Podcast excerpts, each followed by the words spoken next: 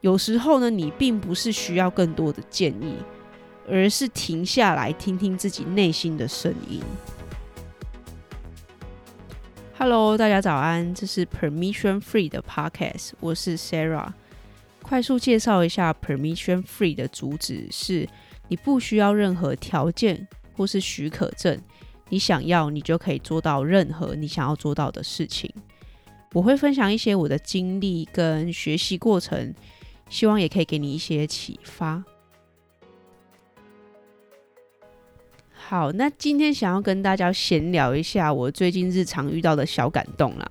就是上周呢是跨年的连假嘛，我有一位我有一位在大学相当仰慕的学长说想要约我吃饭聊天，因为他说啊，他听了我的 podcast 内容之后，觉得有触动到他。他也非常喜欢我们的节目名称啊，Permission Free。他其实一听到、一看到这个 Permission Free，他就可以深深感受到我要表达的意思。对，希望你们应该也有这种感受吧？对，因为有人会觉得，哎，Permission Free 什么意什么东西啊？这样，对，那我觉得他有 catch 到我啦。对，那他也是忠实听众。他说他想要就是跟我聊聊我的想法啊之类的。那一直以来我都有。跟这个学长在聊天呢，我也觉得他是一个非常有想法、非常敢做的人。那上周我就是跟他一对一的面对面聊天，呃，我真的觉得面对面聊天是一个可以最最最直接感受到对方想法、语气、价值观，甚至对方传达出来的一些感动。那其实他有跟我分享一个他最近在做的一个品牌，是家具家饰的品牌。那我听完他的理念跟看了他的产品内容网站之后，我就觉得天哪，他不只有理念哦，他也很有执行力，很有美感设计。所以在这边我也想要跟大家分享一下，当时让我听完很感动的品牌理念。好，他的品牌理念是希望大家都能拥有那种爱上空间的冲动。他觉得人有三个空间，一是新的 space，也就是新房。他说：“Everything you do comes from your heart。你做的每一件事情呢，都是从你的心出发的。第二个呢，是时间的 space。那这个 space 是不可逆的，而且是不可取代。体验过了就过去了。那他希望每一个喜欢品牌的粉丝都可以很顺心啦。那第三个是房间的 space。他希望品牌是由内而外，让粉丝感动。”由外而内让粉丝感受的，他希望透过他的品牌产品，让你真正的去喜欢你待的空间。所以，如果最近有想要开始装饰自己房间啊，甚至是想要买家具的朋友们，可以上我这个学长的品牌网站逛逛。我自己逛他网站的时候，我不会觉得是在逛家具。真的是在逛生活啊，逛每个人的日常小故事，因为他甚至帮他的产品都量身定做拍了短片。对，你们可以去看看，像是什么爱慕椅啊、诚心椅，他连取名字都很用心呐、啊。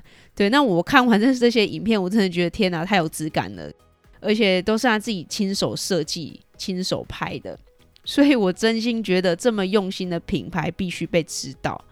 那这个品牌是叫做 VIA，W I A，。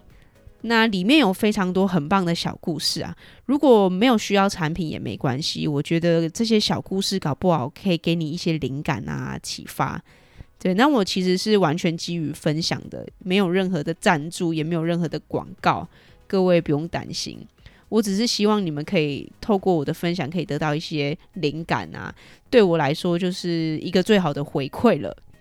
对，那今天讲的分享有点长啦，我们就先进入今天的主题。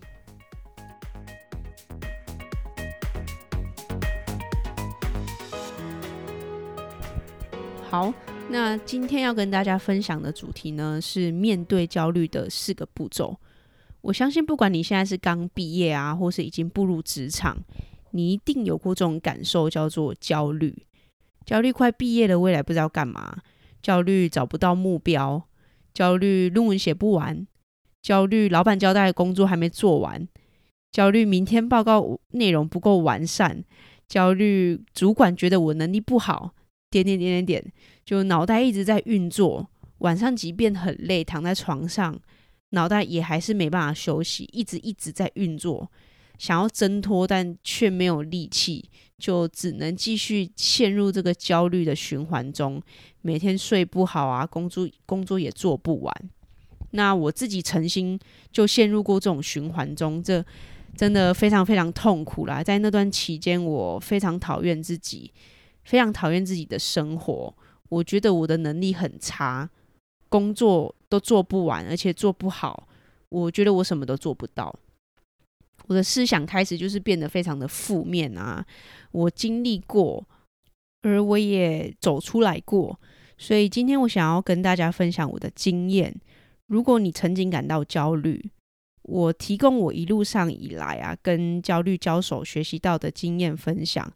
那以下内容是基基于我个人的经验跟到处找方法啊，亲身经历后觉得最有效的方法，希望你们能有所收获。那在开始介绍面对焦虑的四个步骤前呢，想跟大家分享，其实焦虑它呢也算是一种情绪。就跟开心一样啊，它会来，而它也会走，就跟浮云一样啊，一阵风吹过来，云就来了，但是它终究会飘走嘛。那透过这个比喻呢，是想要让大家先不要急着去排斥这种感受，因为你越想排斥它，它越不想走。好，那面对焦虑的第一个步骤呢，就是 accept，去接受它，坦然的接受自己焦虑的情绪。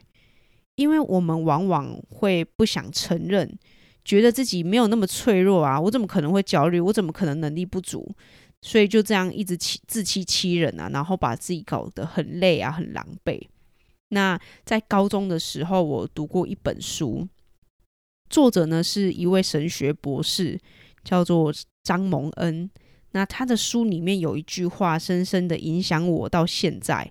那我其实有点忘记确切的句子是怎么样，但是他的意思是这样子的：是你何时软弱，你何时就坚强了。当你承认自己软弱，承认自己缺失，承认自己不足的时候，这才是坚强的开始。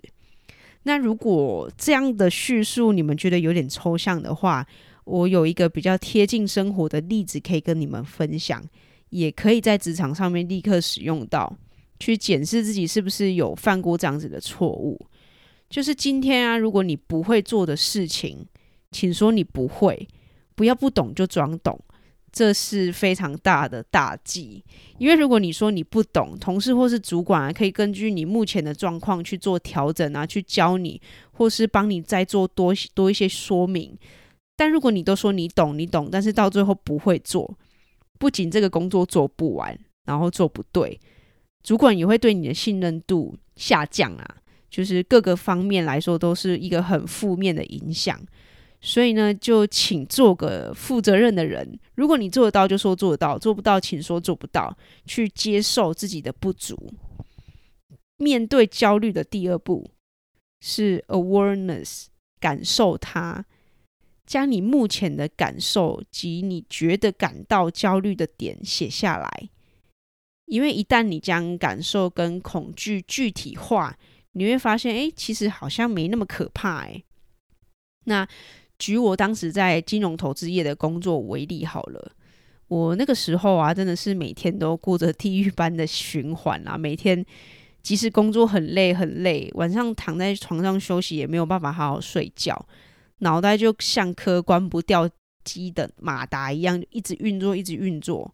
非常非常可怕。那对，那那时候呢，我就是执行了这一项步骤，去面对它，去感受它。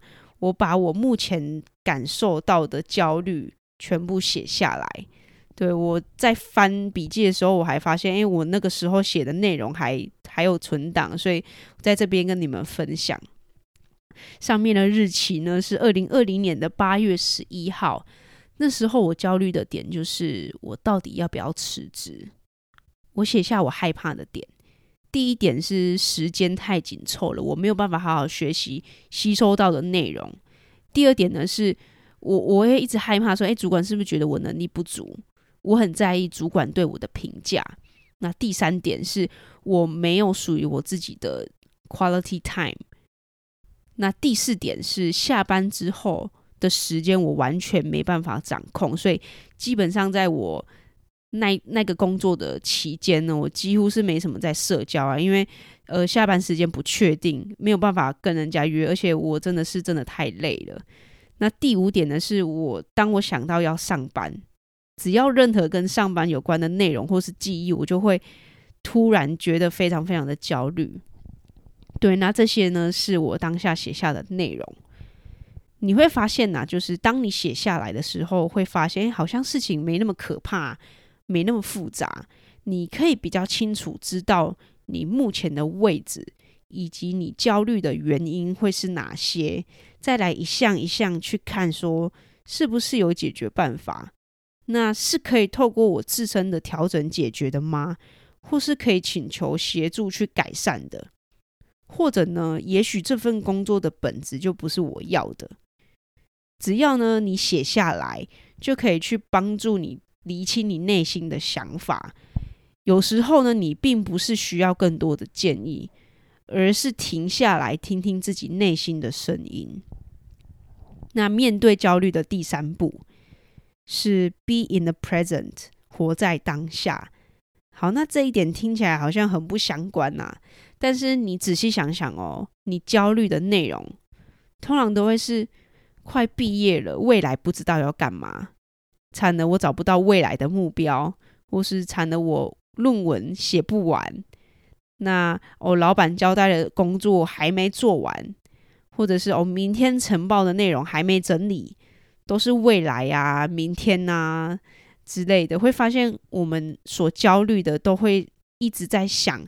还没发生的事情，所以如果你已经接受焦虑，而且也写下你对焦虑的感受之后，你现在所要做的呢，就是将你的思绪拉回当下，试着去做练习，不要再为了未来的事情去多做延伸、多做想象了。你现在拥有的呢，就只有现在而已，活在当下，感受当下。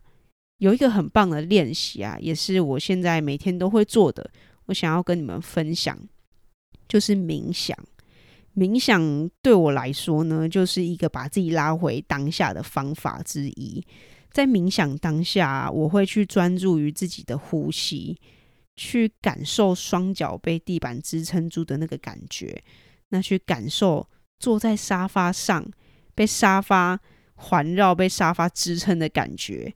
去感受呼吸的时候，那个空气在身体流窜的感觉；去感受周围的空气，感受周围的气味啊之类的，就是感感受当下啦。对，那面对焦虑的第四步是 honesty，诚实的去评估自己的能力，将工作按照优先顺序去做安排啊。紧急及重要的事情优先做，不紧急但重要的事情安排一个时段去做，而且把那个时间空下来。那紧急但不重要的事情，尝试能不能委托其他人做。最后是那些不紧急也不重要的事情，就尽量去消除它，不要做。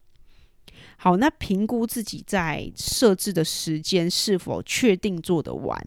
你需要做的就是面对，诚实面对自己啦，不要匆促的安排一段时间做一堆事。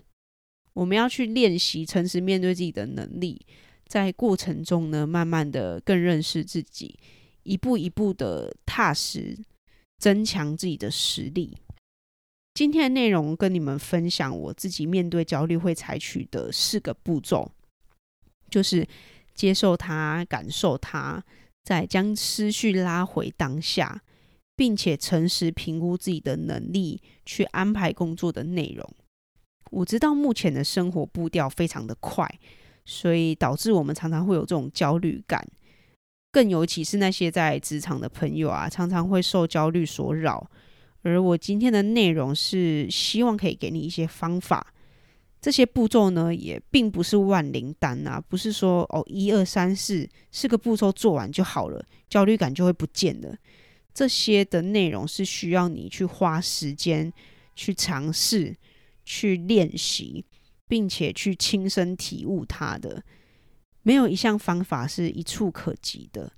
那希望下次在面对焦虑的时候，不用慌张，去感受它，去经历它。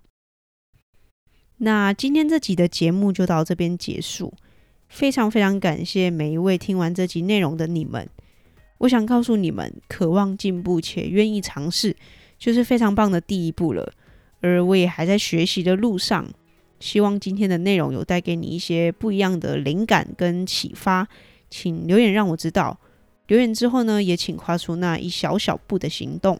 学习跟成长是需要练习的，而我也还有好多的内容想要跟你们分享。我们就下周一早上六点再见，拜。